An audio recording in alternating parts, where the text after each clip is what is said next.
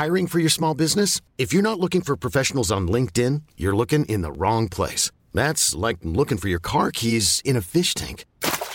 LinkedIn helps you hire professionals you can't find anywhere else, even those who aren't actively searching for a new job but might be open to the perfect role. In a given month, over 70% of LinkedIn users don't even visit other leading job sites. So start looking in the right place. With LinkedIn, you can hire professionals like a professional. Post your free job on linkedin.com slash achieve today. Eu sou Mário Persona e essas são as respostas que eu dei aos que me perguntaram sobre a Bíblia. Você escreveu perguntando se eu me acho dono da verdade. A sua pergunta é importante, porque ela expressa o que muitas pessoas pensam, mas não têm coragem de perguntar.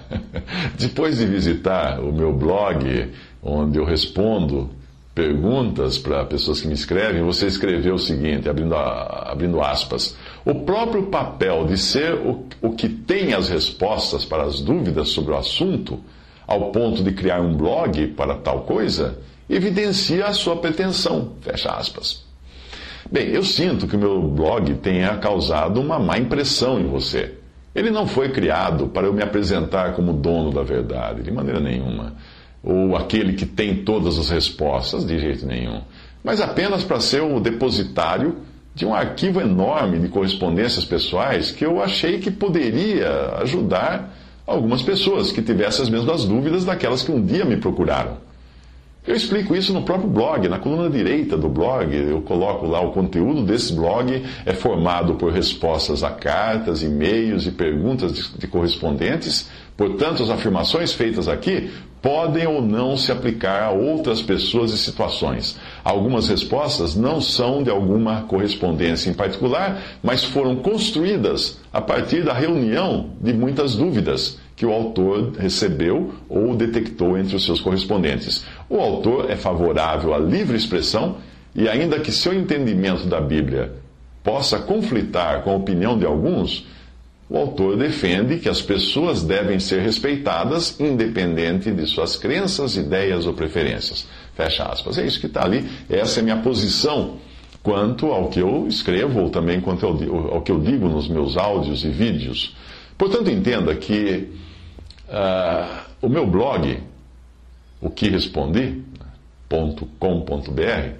uh, o, o, o endereço é respondi.com.br, é uma coleção de centenas de cartas e e-mails que foram enviados uh, a correspondentes desde 1988. Eu sou convertido a Cristo desde 1978, ou seja, 10 anos depois da minha conversão, comecei a responder perguntas. No tempo ainda não existia internet, era tudo feito por cartas. Eu poderia simplesmente largar tudo isso numa pasta ou nos disquetes que eu tinha, os, os primeiros, né, uh, perdidos numa gaveta, como ficou realmente durante anos na era pré-internet. Ficou jogado tudo numa gaveta, num arquivo ou eu podia compartilhar com o mundo na tentativa de que algumas respostas pudessem ser úteis a alguém. Eu decidi fazer isso mesmo correndo o risco de receber críticas como a sua, achando que eu me acho dono da verdade. No momento em que a primeira edição uh, do primeiro livro desse blog, O que Respondi, porque eu transformei os textos também em livros, uma coleção de livros, uh, o meu blog, naquela, no dia da primeira edição, recebia 120 mil consultas por mês, ou 4 mil por dia. E as cinco perguntas mais acessadas naquela época, quando saiu a primeira, o primeiro livro do blog, hoje já estou bem adiante ali no, no número de perguntas, na, naquela época as, as perguntas mais acessadas eram as seguintes: uma, quais foram os pecados de Sodoma e Gomorra? Duas, segunda, o que a Bíblia diz sobre, sobre o homossexualismo e o homossexual? Terceira pergunta, mais acessada: a Bíblia proíbe a mulher de cortar o cabelo? Quarta pergunta: como é o jejum que a Bíblia ensina? Quinta pergunta: a Bíblia condena o sexo antes do casamento? Ao verificar o que as pessoas estavam lendo naquele momento, eu vi que alguém estava. Eu tenho, eu tenho um sistema, eu tenho um sistema no site que permite ver o que as pessoas estão lendo. Eu não sei quem está lendo, mas eu sei o que a pessoa está lendo em determinado momento. E naquele dia que eu publiquei o primeiro livro desse blog, eu acessei esse, esse programa e vi que alguém estava lendo a página Cometer suicídio não seria a solução? Curiosamente, esta página recebe um grande número de visitas. Essa pessoa deve ter chegado ali através de uma busca no Google por curiosidade ou até por uma necessidade real. Como você pode ver, o blog não tem por objetivo criticar essa ou aquela denominação religiosa, como algumas, algumas das respostas são. Não posso fazer nada se a pessoa me perguntou sobre a religião A, a religião B, mas não é esse o objetivo. O objetivo do blog é esclarecer dúvidas e às vezes dúvidas vitais das pessoas. Pessoas que querem saber como ser salvas, ou pessoas que querem conhecer mais de Cristo, ou pessoas que até estão na dúvida se devem se matar ou não. Percebe a importância disso? A responsabilidade que recai de responder a essas dúvidas, a essas questões. Você escreve que eu me comporto, abre aspas, como uma espécie de dono da verdade, de oráculo, apesar de escrever o contrário, inclusive ao dizer para a pessoa que perguntou que ela não deve se deixar guiar como se você fosse a única fonte de luz. Eu não creio que isso o isente da prepotência após um longo e excelente texto argumentativo, onde você defende o que você acha que é certo, que você acha que é melhor, você acha que é verdade. Fecha aspas. Isso é inevitável. É inevitável que alguém que responda a dúvidas esteja dando a sua própria posição. E se eu tenho uma posição, é porque eu acho que essa é a posição correta. Você não tem a sua? Ao me escrever assim, você está achando que essa é a sua posição é a correta ou não. Sempre que alguém adota uma posição, essa pessoa se torna excludente, não tem como escapar disso. Se você é cristã, o simples fato de professar sua fé em Cristo já exclui todos aqueles que pensam de modo diferente de você. Não, vocês não estão incluídos, porque você já tomou uma posição. E mesmo que você seja daquelas pessoas que querem passar uma imagem de neutralidade, de politicamente correta, que acreditam que todas as crenças são válidas, isso também é uma posição. E essa posição exclui aqueles que acreditam que apenas uma crença pode ser a verdadeira. Percebe? É inevitável. Se tomou uma posição, você é excludente. E esses que tomam a posição de dizer que todos estão certos, é a pior posição que se pode tomar, porque é a posição mais orgulhosa que existe. Porque é uma posição em que a pessoa se avora conhecer todas as crenças ao ponto de poder fazer a afirmação de que todas estão corretas. Olha só que arrogância, que pretensão pode ter uma pessoa assim. Ao dizer que você não ia ler as minhas outras respostas com base na ideia que você concebeu a meu respeito de que eu seria dono da verdade, o que é um preconceito, é uma ideia pré-concebida, você adotou uma posição que exclui as centenas ou milhares até de pessoas que consideram o meu blog uma opção viável para encontrar, encontrar respostas para suas dúvidas. Quer elas concordem ou não com as respostas, mas elas vão buscar as respostas. Eu recebo mensagens de pessoas que afirmam discordar de várias opiniões que leram ali, mas que acham ótimo existir o blog para pesquisa. Sim, porque abre a mente. Não há como fugir do fato de sermos excludentes sempre que nós adotamos uma opinião, qualquer que seja.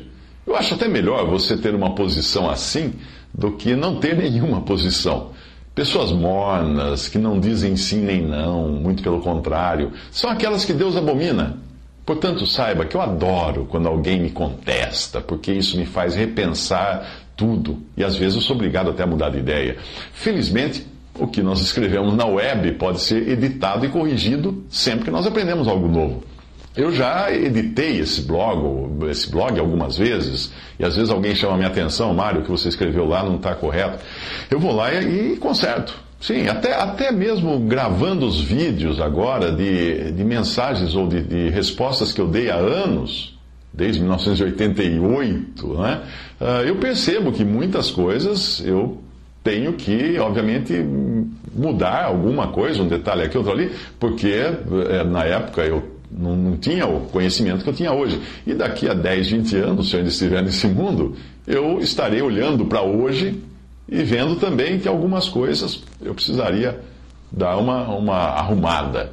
Uh, quando, quando o editor de John Nelson Darby foi, foi reeditar um dos primeiros livros que ele escreveu, anos depois, ele perguntou para o autor, para o Darby, se ele não gostaria de rever algumas coisas que ele tinha algumas afirmações que ele tinha feito naquele primeiro livro dele, que obviamente tinham algumas coisas que não estavam muito corretas, porque ele não tinha aprendido outras coisas para entender aquelas passagens ou coisa assim.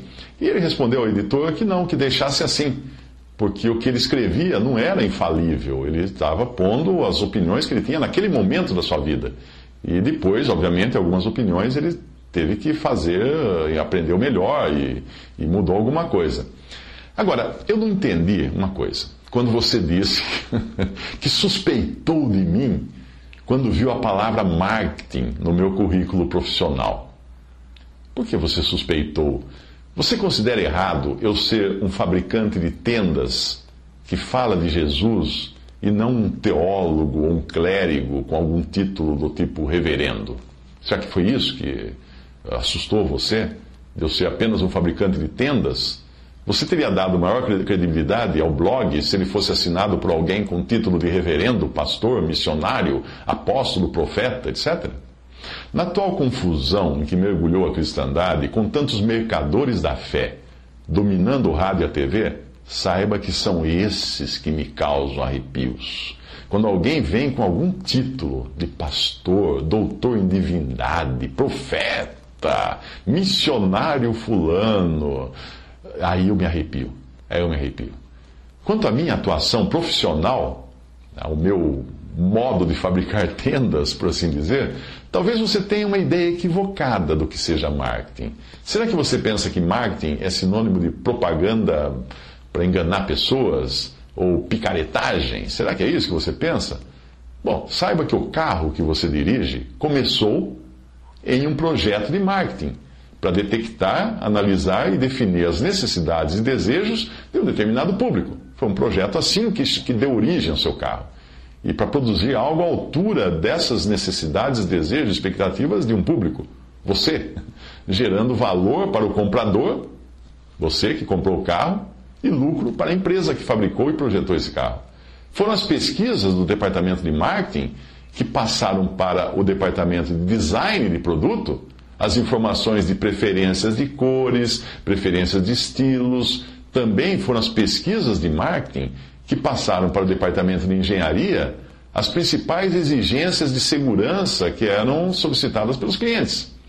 Foi o marketing também que analisou tudo o que a concorrência estava fazendo para fazer melhor do que a concorrência. E foi o marketing também que determinou o melhor preço para vender esse carro que você comprou. E qual a melhor forma de distribuição e os melhores canais de comunicação para que você ficasse sabendo da existência desse modelo e também existisse um próximo da sua casa para você adquirir. E o marketing também determinou quais, quais seriam as melhores formas de pagamento para você financiar o seu carro, para você comprar o seu carro. Eu sugiro você fazer uma pesquisa pela palavra marketing na Wikipedia, para você então conhecer um pouco mais sobre o assunto Antes de pensar que uma pessoa, porque ela trabalha com marketing, ela seja já picareta de saída. Eu tenho certeza que quando o apóstolo Paulo fabricava suas tendas, ele devia antes procurar saber o que os seus clientes, os compradores de tendas, gostariam de ter a tenda ser mais confortável, num material melhor. Ele fazia essa pesquisa, ele perguntava isso para as pessoas para poder fabricar as melhores tendas, mais resistentes, mais baratas, mais duradouras e mais confortáveis também para quem fosse viver nessas tendas. Isso é marketing. Marketing é você descobrir o que as pessoas querem, gostam, precisam, e até onde elas podem pagar e tudo mais, para você então dar a elas aquilo que for maior benefício a elas, claro, lucrando no processo, porque é uma profissão.